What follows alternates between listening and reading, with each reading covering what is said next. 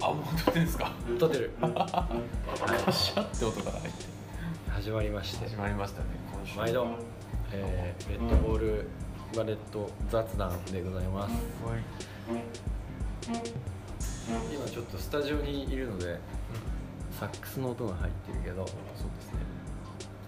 ですね。で今日のテーマはあのあ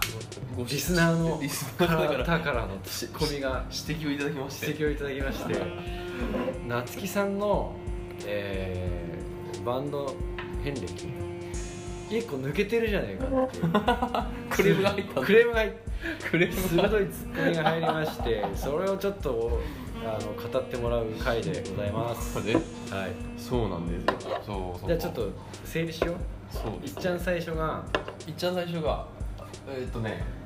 まあいや多分東京来てからあ東京来てからの話なんですけど東京来てすぐあのダストというバンドにうん私ギタリストとしてダスト所属してましたそれが抜けてたそれが抜けてましたねそれを知ってるファンの人もなかななかかなかねそうだレよねアレアというかコアというか、そうね、そうなんですそのバンドがまた僕上京して、えまあとりあえずスタジオの見学見に行くことになって、え、あもともとあったバンドに入そうそっうてそうま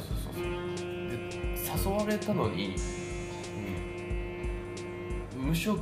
金髪タトゥーのやつはうちのバンド禁止だぞって言われて全部当てはまってんじゃない、 えーみたいな全部当てはまってるそう無色そう誘ってくれたのに何その条件みたいなまあメンバーはね金髪ボーカルは髪染まってるしタトゥーだらけだったんだけどそう達郎君が戻ってきましそたうそうそう改めましてお疲れ改め様てお疲れ様でしたとりあえず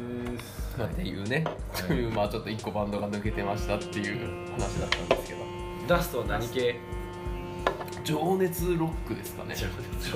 情熱熱ロックって初めて聞いたわ情熱ロック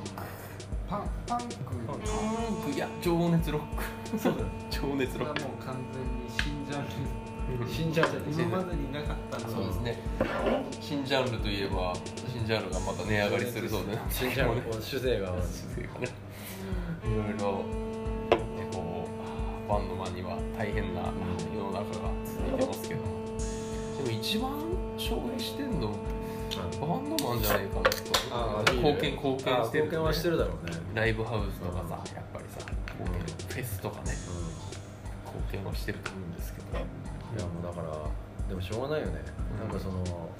ザックワイルドが発泡酒飲んだ時にうんこれしょんべんじゃないかっつって言ってたらしくて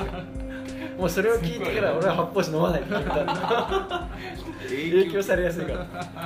そうザッうクワイルドが出たらもうしょうがんなもいうしょうがないよねそれはそれ俺はでもいい意味でまあ昼間からバドワイザー飲み始めたらうわ俺ザックワイルドになっちまうなみたいなななるなる病気にもなる